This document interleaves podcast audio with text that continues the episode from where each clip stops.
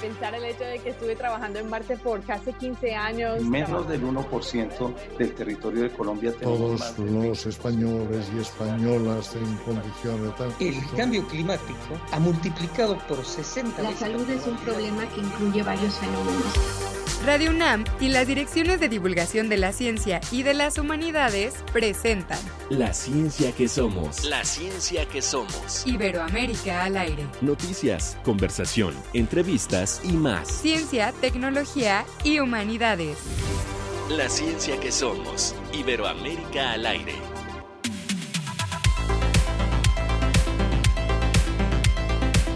Como siempre me da muchísimo gusto saludarles en este viernes, viernes de frío, por lo menos en la capital de la Ciudad de México hace frío y bueno, eso nos recuerda por supuesto que hay que vacunarnos, el tema de la influenza es presente, así es que hay, que vacunarnos, hay que ver si nos podemos poner el refuerzo de COVID también porque ha estado, ha estado en algunos puntos escaso y, eh, y por supuesto seguir usando cubrebocas cuando estamos en espacios cerrados. Hoy queremos enviar un saludo muy especial a Radio Zacatecas 97.9 de FM y a Radio Teocelo en Veracruz 1490 de AM que también participan en este esfuerzo de comunicación de la ciencia y de las humanidades. Yo soy Ángel Figueroa y esto es lo que le hemos preparado para hoy.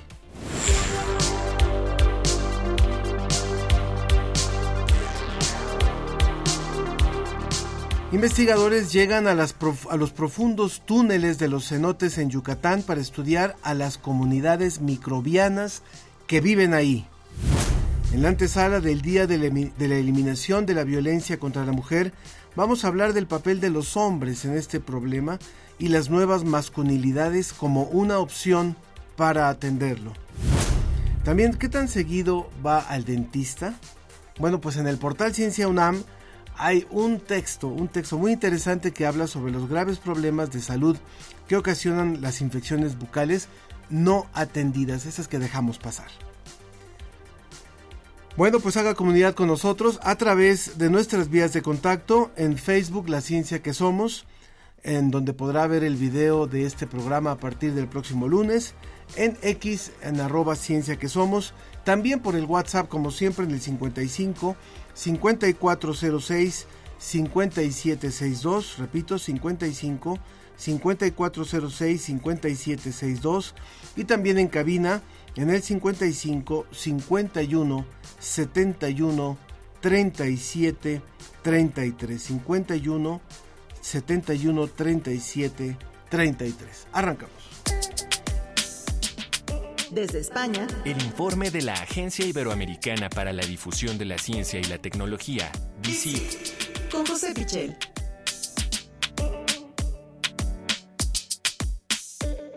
Como siempre, por supuesto que es un gusto darle la bienvenida a José. José Pichel parte ya, por supuesto, desde hace seis años del equipo de este programa, el de la Agencia Iberoamericana para la Difusión de la Ciencia y la Tecnología. Y bueno, cuéntanos, por favor, José, de este tema interesante que tiene que ver con nuestro país. Hola Ángel, ¿qué tal? ¿Cómo estáis? Buenos días para vosotros y para todos los oyentes. Buenas tardes ya desde aquí, desde España. Empezamos hoy con eh, una investigación que hemos destacado estos últimos días en la agencia DICIT y que eh, tiene que ver precisamente con vosotros, con México, una investigación que nos ha parecido interesantísima y que tiene que ver con una atracción turística además eh, muy conocida en México y fuera de México, que son esas cuevas subterráneas, eh, esas cuevas submarinas de Yucatán, eh, los famosos cenotes, y una investigación, un estudio que han hecho eh, científicos de la Universidad Northwestern de Estados Unidos, que habla sobre el microbioma que existe en estas cuevas. Lo que han hecho es construir el mapa más extenso de todo el conjunto de microbios, de bacterias que hay en ese sistema de cuevas de la península de Yucatán. Los investigadores han recolectado muestras de agua en las que lógicamente van eh, muestras microbianas de las entradas de, las cuevas, han buceado en ellas, han explorado a fondo estos cenotes y han visto que es un sistema muy, muy rico en biodiversidad y que eh, tienden los microorganismos a agruparse, ellos dicen como si fuera un comedor escolar, eh, tienden a agruparse en familias, en amigos y en concreto hay una familia de bacterias eh, que han descubierto que se llama Comamondaceae, que eh, está presente en dos tercios de todas las cuevas analizadas, en, dos tercios de todas las muestras. Es, eh, dicen los investigadores, el estudio microbiano más amplio eh, realizado en esa parte del mundo y que es muy importante porque puede tener repercusiones eh, también eh, para eh, los seres humanos, para los habitantes precisamente de, Yucatán, porque todo ese sistema de, de cuevas al final es un sistema de aguas que mezclan en algunas partes tanto las aguas marinas como las aguas fluviales, todo un sistema que también proporciona agua potable a millones de personas. Así que es muy interesante todo lo que tiene que ver con el estudio de esa compleja red de cuevas, que es eh, en definitiva como una especie de queso suizo, eh, dicen también eh, los científicos, que han tomado en concreto 78 muestras de agua de 12 lugares diferentes.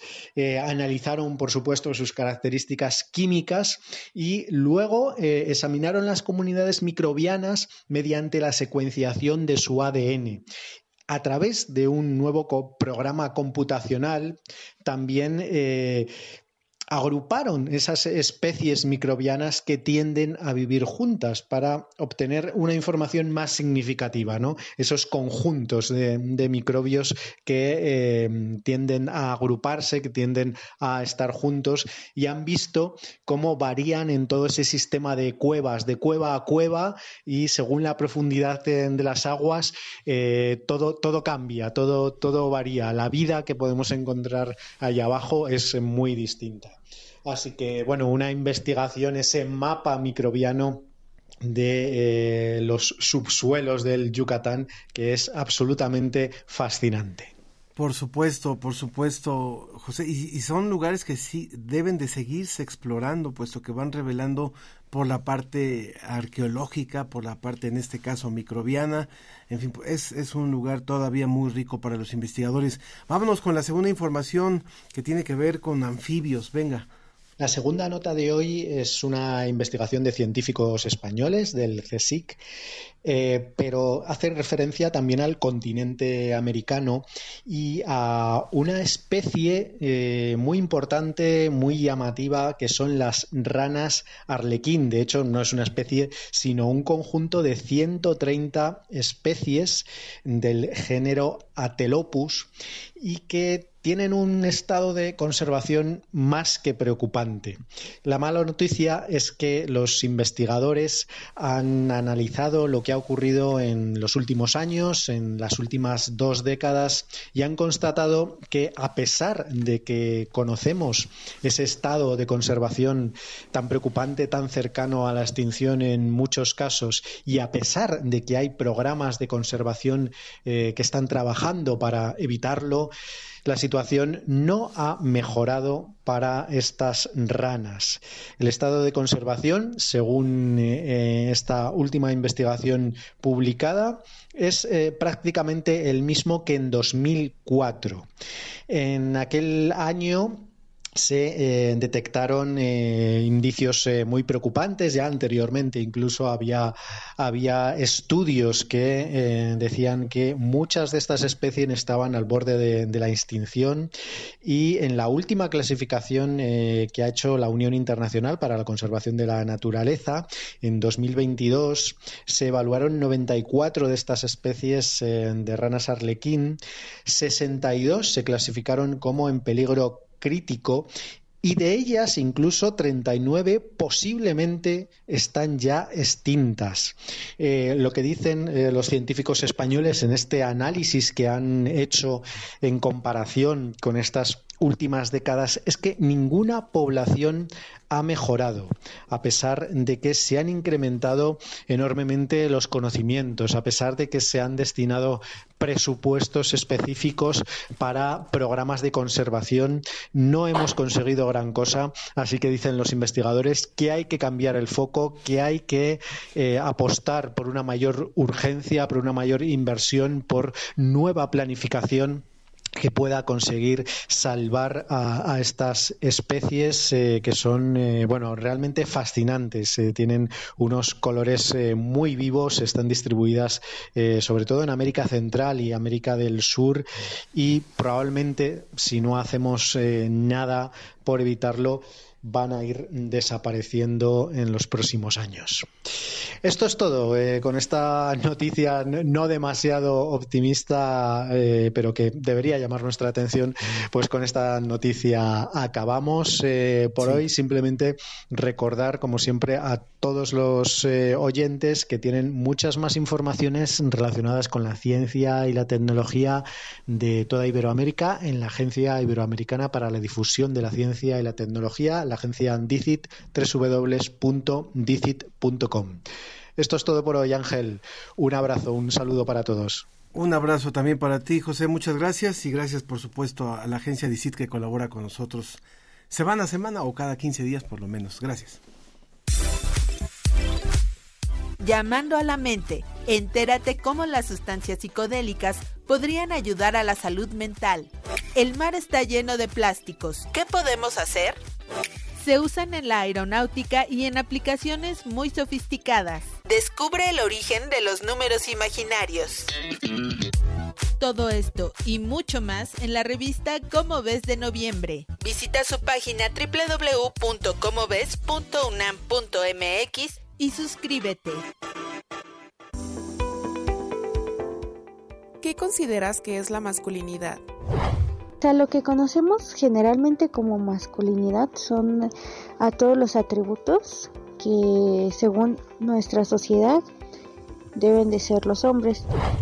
Yo considero que es todo aquello que engloba a lo que significa ser hombre en esta sociedad, como lo que es ser fuerte, no llorar, eh, estar sobre la mujer.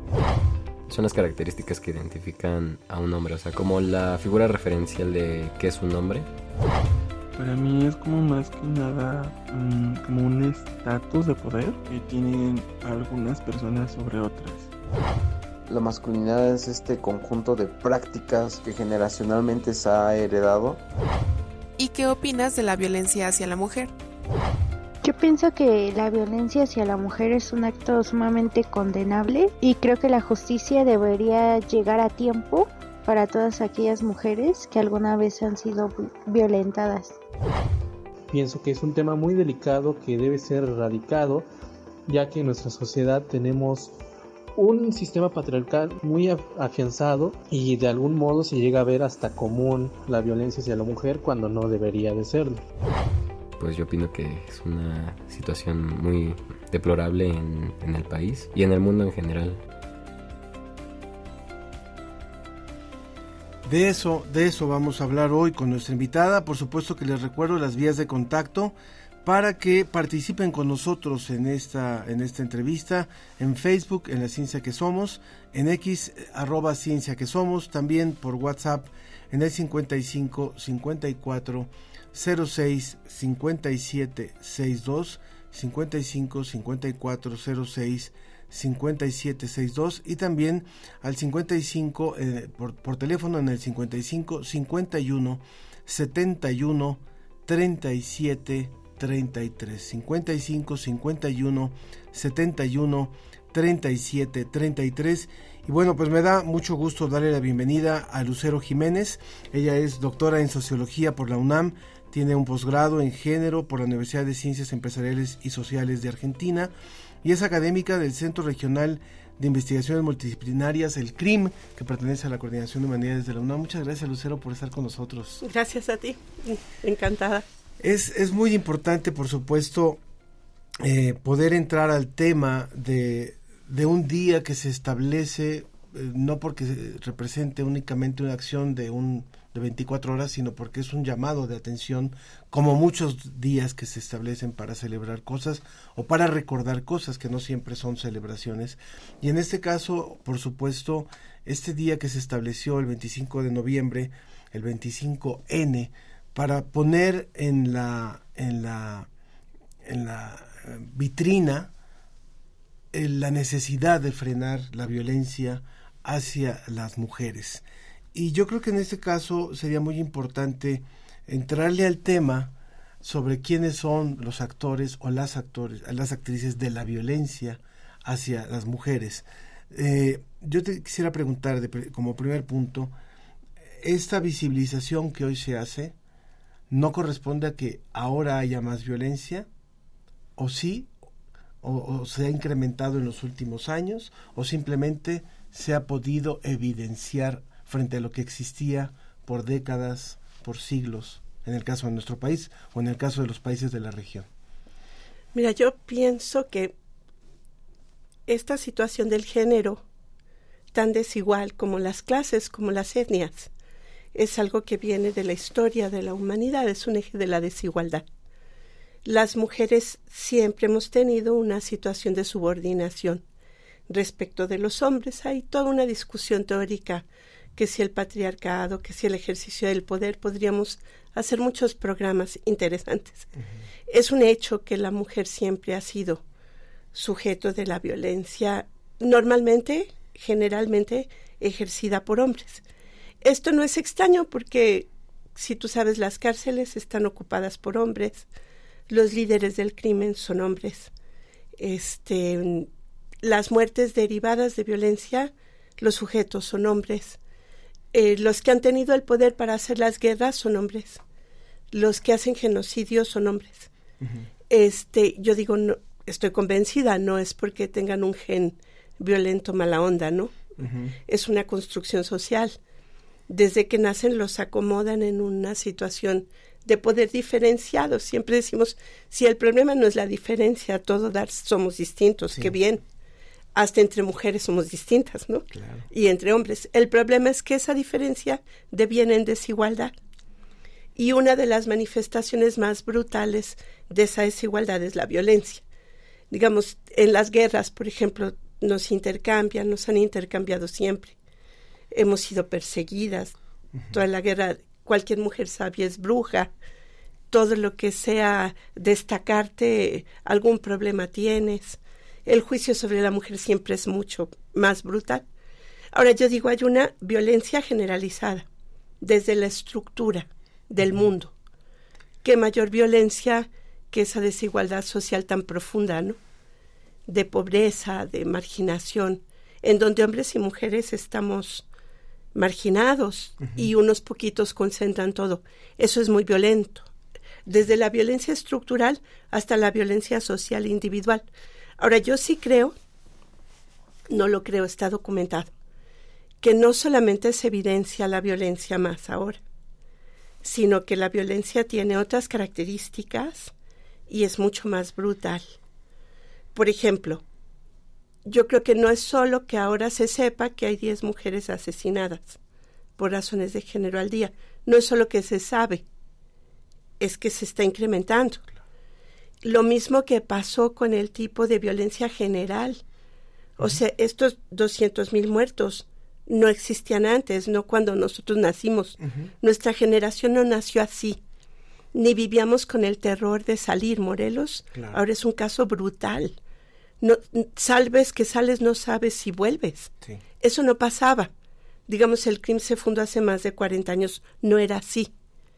Hay una cualidad distinta de la violencia que es tremenda. Ayer veía, por ejemplo, en España la preocupación por esto de las manadas.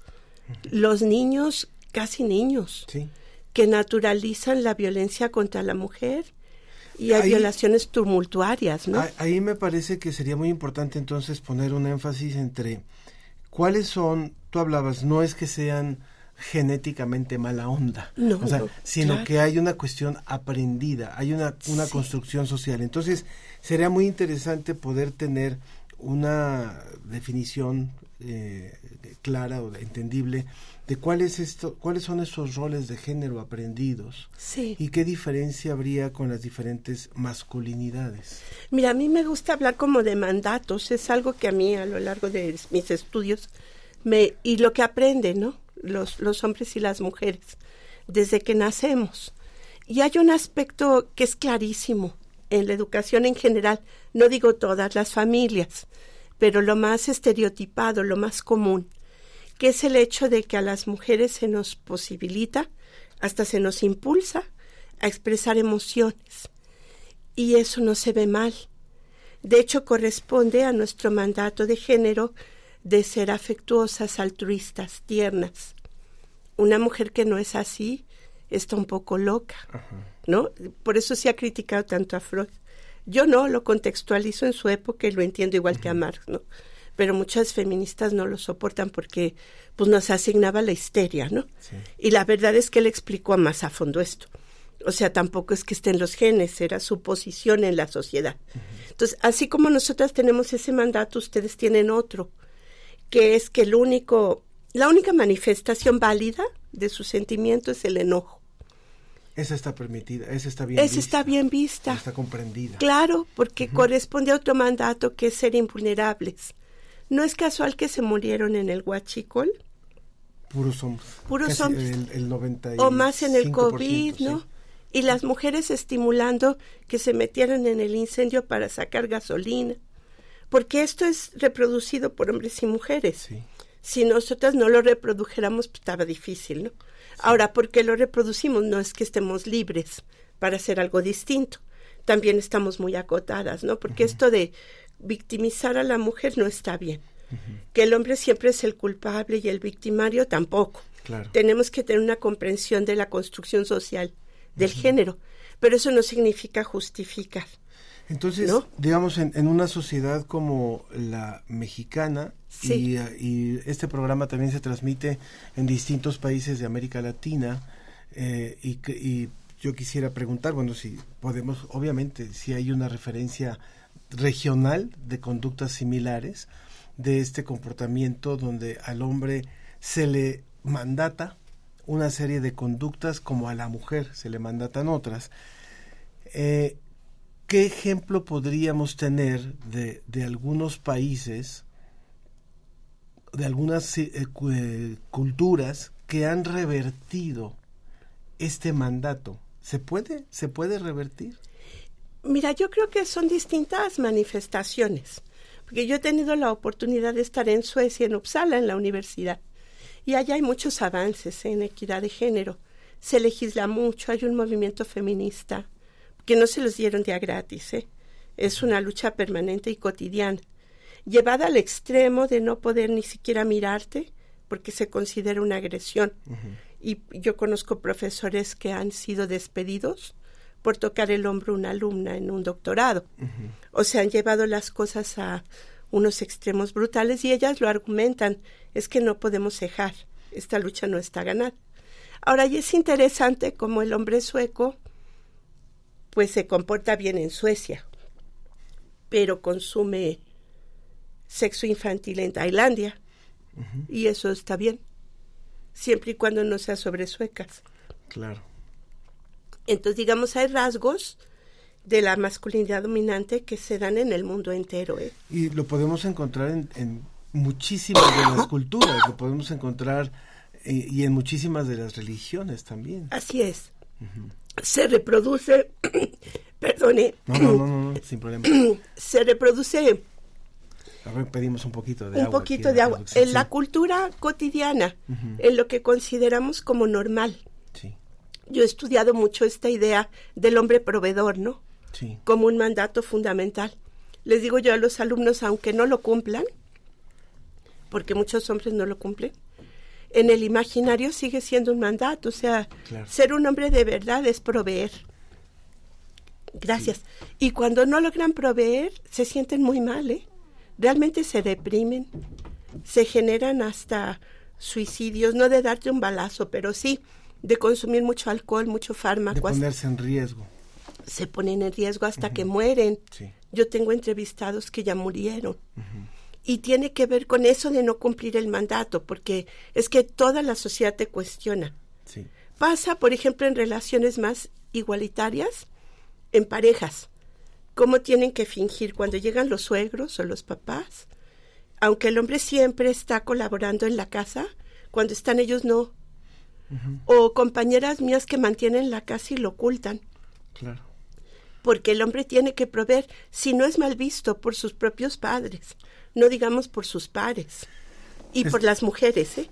Estamos hablando con la doctora Lucero Jiménez, ella es doctora en sociología por la UNAM y con posgrado en género por la Universidad de Ciencias Empresariales y Sociales de Argentina. Y por supuesto que nos, nos da muchísimo gusto también cuando el público participa, les repito, estamos en Facebook, en la Ciencia que Somos, en X, arroba Ciencia que Somos, también en el WhatsApp, donde ya nos están escribiendo en el 55 54 06 5762. Repito, 55 54 06 57 62, a donde nos escribió Raúl Alberto Hernández. Dice: Nacemos de familias con enfermedades psiquiátricas y emocionales. Desgraciadamente, y lo único de, de cambiar y superar estas patologías es el contacto y convivencia con familia, familias sanas emocionalmente. Bueno, eh, es un punto de vista, pero ¿qué, qué opinas sobre ese comentario y, y, y cómo cómo trabajar. Eh, yo em, en algún momento les cuento, me, invitaron a participar en un evento de del CIEG, que es el Centro de Investigaciones y Estudios en Género.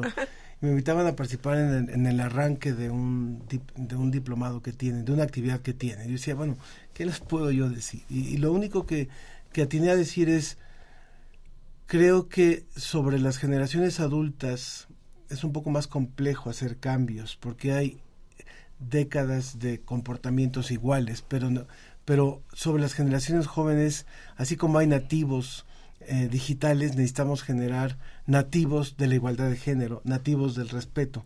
Solamente así creo que podremos hacer un cambio radical en una sociedad como la mexicana. No sé, ¿esa es una solución o, o llevarse bien con las familias sanas, como dice Raúl? Yo creo que todo, pero yo le apuesto a la educación yo digo, me consta que escuelas que tienen como centro la equidad de género, un concepto de desarrollo humano integral, están educando a los niños y a las niñas desde preescolar de manera distinta, cuestionando lúdicamente estos roles estereotipados de género, burlándose, combatiendo la violencia de los niños.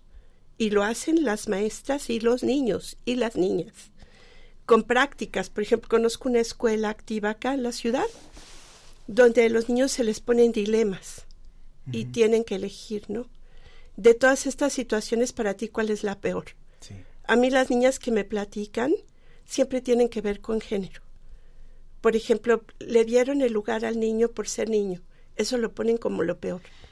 El niño le pegó a la niña. Lo ponen como lo peor. Y se habla de esto en clase.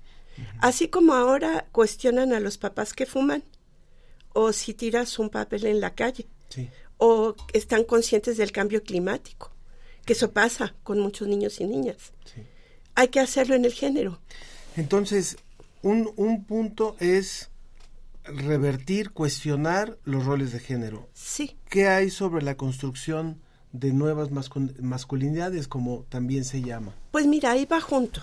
Yo te digo, ahora que sucedió tantos paros en la UNAM, los movimientos de las estudiantes, que generaron cambios legislativos, creación de instituciones, hasta hay una coordinación, ¿no?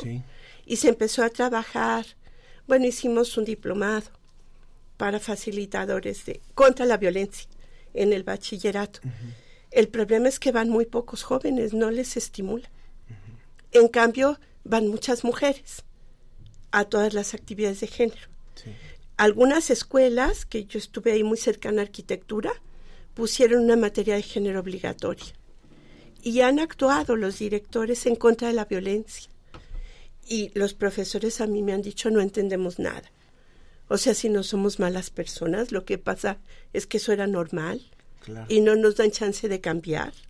¿No? Eh, hay una resistencia a que las cosas permanezcan y eso tenemos que reconocer que así es. ¿No? Ahora, no quiere decir que todos los hombres estén en esa. Cuando se habla de nuevas masculinidades o nuevas paternidades, documentamos que eso existe ¿eh? en muchos ámbitos del país y no necesariamente clase media ilustrada. ¿eh? Puede haber hombres de otros sectores sociales que se cuestionan, por ejemplo, su paternidad o que se vuelven hasta feministas porque tienen hijas mujeres. Y es curioso, no quieren que a ellas les vaya como les fue a sus esposas. En violencias que ellos ejercen, no quieren que sus hijas vivan eso. Sí se dan procesos de cambio, ¿eh? indudablemente. Yo creo que aquí tiene que ver con el comentario que nos hace por WhatsApp. Luis dice, ¿qué tanto para revertir el mandato que existe hacia los hombres habría que desarrollar el lado femenino de estos? Es que a mí no me gusta estereotipar como femenino masculino, porque eso es como decir que ese es el mandato, ¿no? Como yo no me la creo, esa de que todas las mujeres somos tiernas y servimos para la crianza. La realidad prueba que eso no es verdad. El mandato es tan fuerte que te reproduces aunque no lo desees y te quedas en la casa. Pero no quiere decir que tengas esa vocación.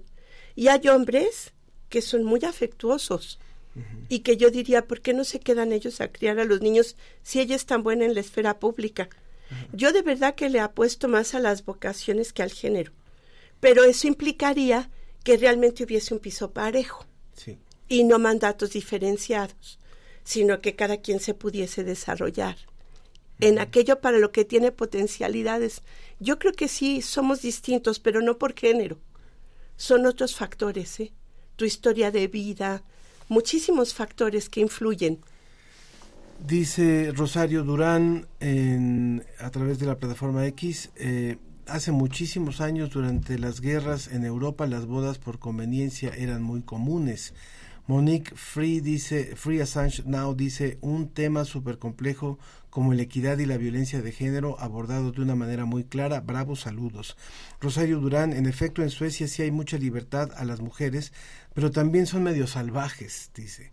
Tienen inmigrantes musulmanes en Suecia y es muy difícil que las mujeres dejen sus costumbres, por ejemplo, de cómo cubrirse las cabezas. También eh, vuelve a decir Raúl Alberto, revertir nuestra línea machista es con educación, cultura, empatía, espiritualidad. Y Mariana dice interesante apostar a la vocación en lugar de apostar al género. Sí, yo estoy convencida. Tengo esas dos certezas, ¿eh?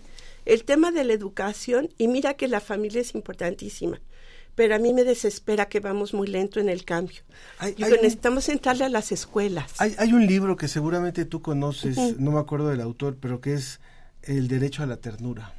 Ah, sí. Y, y cuando, cuando veía ese libro eh, y, que, y que tiene un énfasis importante en, en que los hombres lo leamos, creo yo, me preguntaba yo, ¿qué nos perdemos los hombres con los mandatos que recibimos? Porque creo que lo que se pierde en las mujeres es muy claro con los mandatos que se reciben y lo han manifestado muy claramente y lo manifiestan cada vez más claro y más fuerte.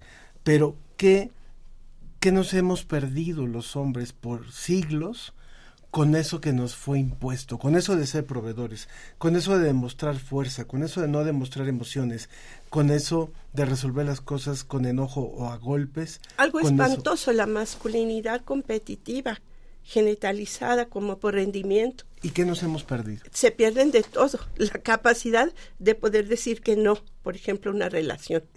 Uy, serían cuestionadísimos la posibilidad de expresar emociones, de buscar ayuda, de mostrarse vulnerables, de ser comprendidos, de ser entendidos, de ser acompañados. Se mueren antes porque no hacen medicina preventiva. El cumplir estos mandatos los pone en un riesgo espantoso. Estar todo el tiempo demostrando. Un alumno estudió ahora la nueva masculinidad, comillas, de los niños narcos en el norte. Es espantoso todo es consumir, todo es proveer, todo es ganar dinero, aunque te mueras joven. Y declaran eso. La vida que vale la pena es donde yo pueda tener una morra que esté buenísima. No me importa si me muero a los 22 años. Yo no voy a ser de los subordinados pobretones. Ese sistema neoliberal tan brutal de consumir, de mostrar, se suma a esta masculinidad tan tóxica que daña muchísimo a los hombres. Yo también le apuesto a evidenciar eso para que ustedes cambien con una convicción de que van a ganar, no solo es perder privilegios, que sí los pierden, ¿eh? Bueno, mira, si tú crees que limpiar tu casa es una desgracia, pues sí estás perdiendo privilegio. Claro. Si lo vives de otro modo, si tu imaginario cambia y es algo de actividad compartida en familia que puede ser divertida, educativa, entonces no pierdes, ganas un montón. Pero tenemos que cambiar los imaginarios de lo que es valioso. Incluso las feministas que dicen, esa mujer se desperdicia, solo cría a sus hijos. Lo dicen en serio, ¿eh? Como si no pudiese existir la vocación de que yo quiero estar con mis hijos como una actividad que debería valorarse como lo máximo de la sociedad, Por supuesto. no como un desperdicio. O el caso de los de los padres varones que se divorcian Ajá. Y que eh, incluso por ley vamos a hablar de estos de estos eh, mandatos establecidos casi por ley por por legalidad se, se establece que su convivencia con los hijos se reduce a los fines de semana cada tanto tiempo pero a seguir siendo los proveedores Sí. y entonces son de esas cosas de decir eso es lo que te toca eso es lo que lo que lo que se pide de ti lo que la sociedad pide de ti Es a lo que tienes derecho. y, a, y la- y a lo que tienes obligación Y luego te unes con una mujer que impide que tú convivas con los hijos de tu primera unión, porque compite con ellos. O sea, tampoco somos tan lindas las mujeres, ¿eh? Y no queremos que el nuevo esposo le dé dinero a la otra familia. Hay algo, hay ¿No? algo muy importante, Lucero. Estamos hablando con la doctora Lucero Jiménez, investigadora del CRIM de la, de la UNAM. El CRIM está en Cuernavaca, es un centro regional que estudia un montón de temas de carácter social que, que vale la pena que le echen por ahí un- una ojeada, porque vale mucho la pena lo que hace el CRIM. Es eh, cómo, cómo construir, cómo empezar a construir y cómo eh, a veces a lo mejor hay, hay muchos hombres a los cuales les cuesta trabajo entender esta lucha que ha hecho el los diferentes grupos de mujeres en los últimos años en nuestro país, en nuestra universidad, por ejemplo. ¿Cómo buscar el involucramiento de los hombres? ¿Cómo buscar la participación de todos y de todas para la construcción de nuevas relaciones sanas para todos? Sí, ese es el gran reto. Yo creo que, mira, pasan procesos de socialización que reproducen mandatos y luego de resocialización que hacen que los hombres cambien. Hay muchos casos de hombres que se han transformado por experiencias duras a lo largo de la vida, porque se enfrentan, por ejemplo, a parejas cuando son heterosexuales, que les dicen, no, pues así no, yo también soy persona, ¿no? Y pues vamos a negociar, o sea, tú no eres superior. Y cuando pierden esa relación, de repente, como que se cuestionan, como que algunos van a análisis, es que esa es otra. Como son invulnerables, Claro. digamos, si no cuidan la próstata, mucho menos la emoción, no van a una terapia, no abordan su masculinidad tóxica, no van a los grupos de reflexión contra la violencia. Cuando los obligan se enojan muchísimo, los abandonan en cuanto pueden, porque son mandatos, yo lo comprendo, ¿eh? muy profundos, que son de muchas generaciones, así como las mujeres tenemos otros. Entonces yo creo que es un trabajo colectivo de todos los que nos dedicamos a esto, que tiene que ver desde la transformación de la familia, pero es que nuestras familias se están también deshaciendo, por, también por crisis económica. Ya no es solo que los hombres no tienen tiempo, las mujeres tampoco. Entonces la convivencia con los hijos está difícil, porque la estructura económica al final se impone. Yo por eso siempre digo hay que ver todo junto. No es nada más las subjetividades. No nos damos en un vacío social. No tenemos las posibilidades del tiempo libre, de la convivencia Claro. sana. Todo eso hay que tomarlo en cuenta para hombres y mujeres. Un diálogo en las parejas, ¿no? Claro. Que mira, se da también este ejercicio de poder en los homosexuales. Eso lo han estudiado mis alumnos. Y es muy interesante cómo siempre está presente el poder. Claro. ¿Cómo desmontamos el poder? Velo a nivel partidos, a nivel competencia política. Tiene mucho que ver con todo eso. Pues sí, complejo. Edgar, Edgar Bennett dice un gran saludo siempre, un placer escucharles. También Elizabeth Bisuet dice Felicidades a nuestra invitada por la exposición tan clara y enriquecedora. Opino que cubrirse la cabeza no es una manifestación de violencia, sino de cultura. Aquí en México no usamos burka, pero hay una práctica muy extendida del feminicidio. Y por último, eh, nos dice nuevamente Raúl, que es muy, muy participativo, los hijos de padres divorciados nos volvemos en un alto porcentaje machistas y violentos porque no tenemos la guía de padres amorosos y responsables. Bueno, son, es, un, es una Qué opinión también. fuerte. Sí. Sí, un niño que era de padres divorciados un día dice, le dice el papá, es que ya le pediste ese regalo a tu mamá. Y le dice, tenía ocho años. ¿eh? Le dice, discúlpame papá, los hijos de divorciados somos muy manipuladores. no sé cuántas características Sí. tendrán, pero tampoco hay que estereotipar No, eso. no, no, no. De repente los niños de familias disfuncionales, donde hay violencia y ya no hay amor, es peor, ¿no? Claro. Ajá. Lucero, Lucero, muchísimas gracias, Lucero Jiménez, investigadora del CRIM. Es muy interesante el tema, por supuesto que hay muchísimo que seguir hablando y hay muchísimo que seguir construyendo. Queremos nuevas y mejores relaciones entre todos, todos los que habitamos, todos y todas los que habitamos en las diferentes en los diferentes países de la región y por supuesto que necesitamos seguirlo trabajando mucho. No, se, no se puede lograr nada ni en la universidad ni en, en otros países dejando las cosas como están. Hay que seguir evolucionando. Así Muchas es. gracias, Lucero, por estar con nosotros. Gracias a ti, encantada. Muchas gracias. Continuamos. Esto es la ciencia que somos. En noviembre, Ciencia UNAM explora uno de los mayores anhelos del ser humano, la felicidad. Si te preocupa cómo vivir mejor en tiempos de crisis climática, en nuestra página especial del mes encontrarás diversos contenidos sobre ciudades verdes. Hablamos sobre la ausencia del padre en el hogar. ¿Qué tanto influyen las masculinidades en las familias? Búscanos en www.ciencia.unam.mx, www.ciencia.unam.mx y navega por la ciencia desde la UNAM.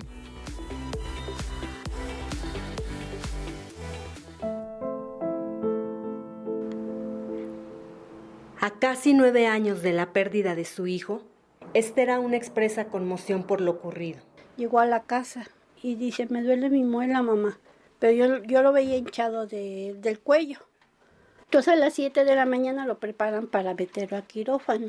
Y a las 9 de la mañana nos avisan que había fallecido, porque toda esa infección, toda esa pus se le fue al corazón y a los pulmones.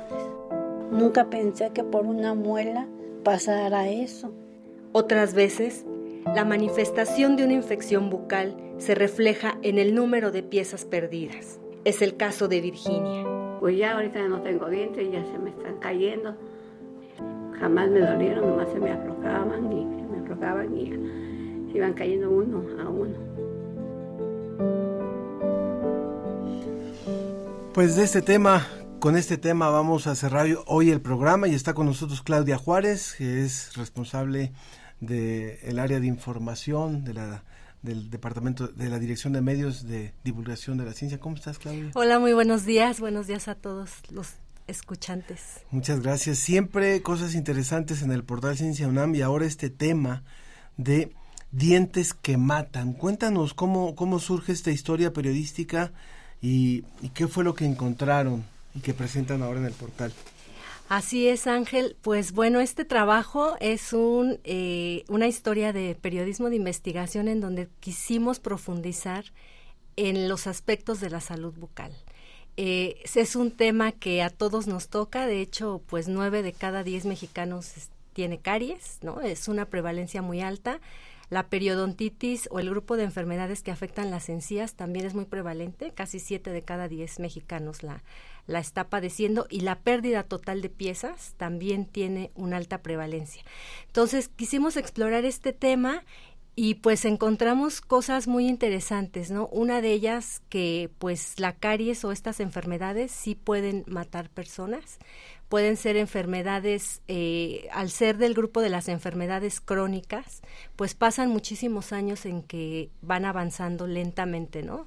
Y pues generalmente no lo percibimos, ¿no? Nuestra salud bucal, no, no tenemos tanta conciencia de que es una infección, que están ahí bacterias eh, evolucionando dentro de nuestra boca y que pues esto si no se trata va, eh, va teniendo consecuencias dependiendo sobre todo la biología de la persona, no es igual en todos, pero uno de los hallazgos pues de, de esta investigación pues es que de 2020 al, de 2000 al 2021 han muerto 388 personas en la Ciudad de México. O sea, en, en 20 años, en, 20 años, más de 300 personas por enfermedades de este tipo. Exactamente, y esos datos son eh, de la Ciudad de México.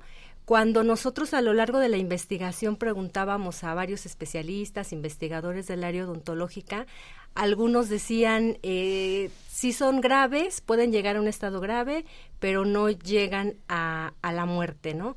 Otros, eh, hay algunos estudios que no, no, no reportan que hay mortalidad y en realidad pues sí hay, hay pocos casos digamos si los comparamos con otras con otras enfermedades de mayor de alta prevalencia también pero pues son vidas que se han perdido no y sobre todo la salud bucal también, bueno, el acceso a la salud bucal en, en, muchos países y aquí en México, pues también depende de las condiciones de vulnerabilidad de las personas, ¿no? Eso fue lo que quisimos explorar también en este reportaje.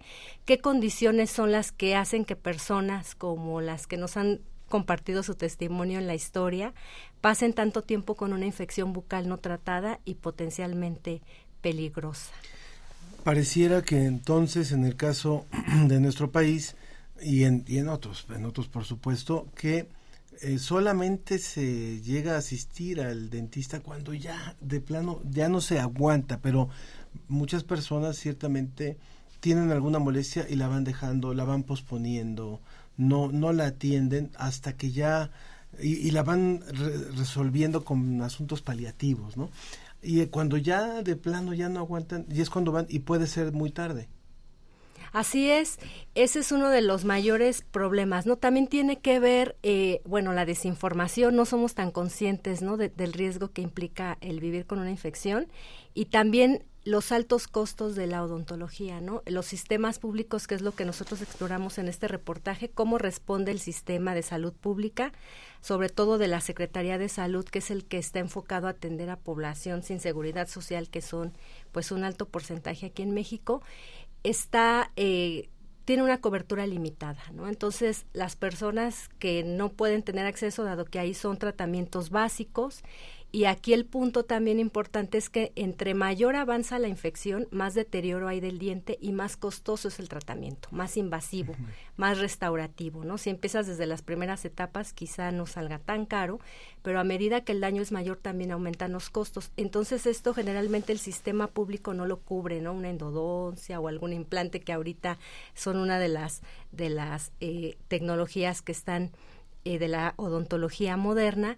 Y entonces las personas, como dices, cuando hay un dolor, van al dentista ya en urgencias y les dicen, bueno, hay este tratamiento, si se puede salvar su pieza, pero vale tantos miles de pesos y entonces la persona al no tener los recursos para cubrirlo dice, quíteme la muela, ¿no? Entonces, ese es uno de los factores porque también hay un alto eh, número de personas que están viviendo sin dientes, ¿no? Sobre todo adultos mayores que también son una de las poblaciones pues más vulnerables, ¿no? Y generalmente piensan que no importa, ¿no? Que es solo una cuestión estética.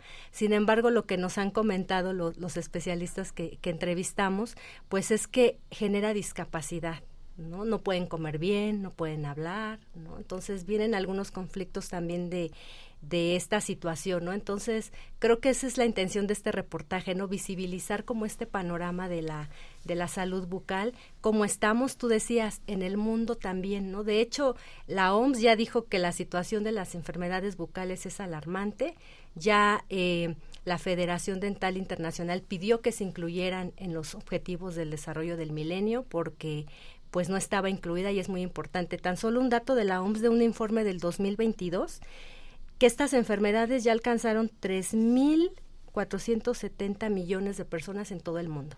O sea, rebasan por mucho ya la diabetes, a las enfermedades cardiovasculares.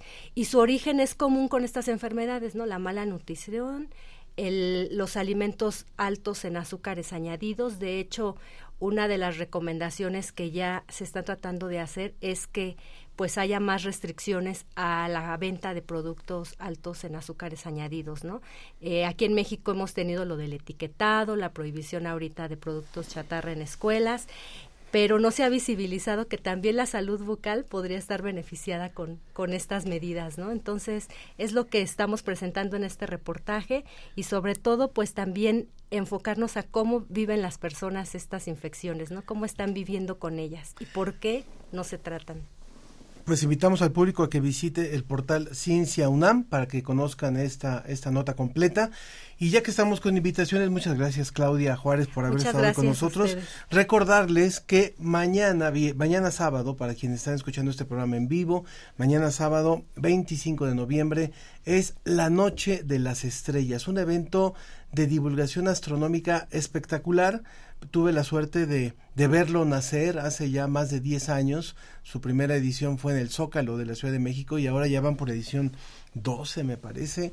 Ha sido eh, un, un movimiento, realmente todo un movimiento que ha crecido ahora con eh, 140 sedes, más de 8 mil voluntarios. Así que busquen en todo el país las sedes disponibles, las actividades que van a ver, se hace en todo el país y con la participación incluso de instituciones extranjeras, de, embajadas, de, de, asociaciones, de empresas, en fin, la noche de las estrellas mañana, que tenga, que haya muy buen cielo para disfrutar de esta noche y que tenga usted un excelente fin de semana. Yo soy Ángel Figueroa muy buen fin de semana.